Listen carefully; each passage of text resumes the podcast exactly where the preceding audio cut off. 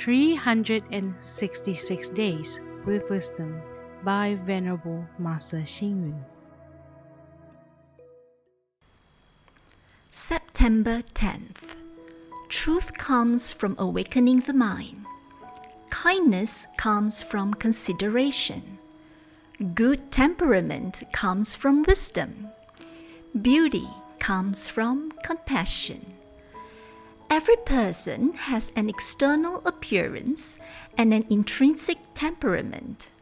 The external speech and action, personality, and moral conduct of some are clumsy, rude, and dull, or conceited, arrogant, and domineering. All these reveal bad temperament.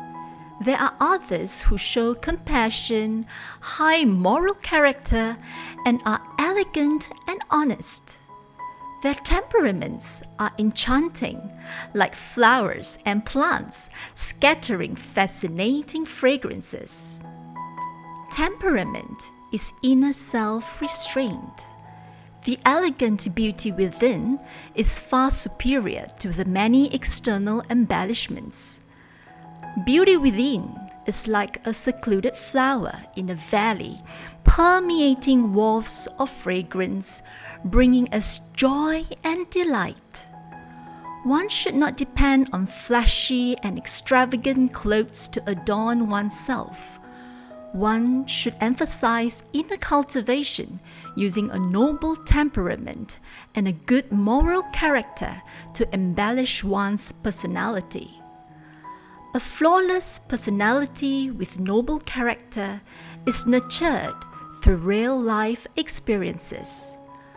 A person should not pursue only a beautiful external appearance. What is most important is to bring to life one's dignity, character, temperament, innate style, and affinity with others. A person whose heart is full of gratitude will be able to enhance her moral character and change her temperament like a flower dispersing fragrance. A flower is the embodiment of truth, kindness, and beauty. Why not be like a flower, giving joy, fragrance, and beauty to others? Then you would certainly have a beautiful temperament. Read, reflect, and act. One should emphasize inner cultivation using a noble temperament and a good moral character to embellish one's personality.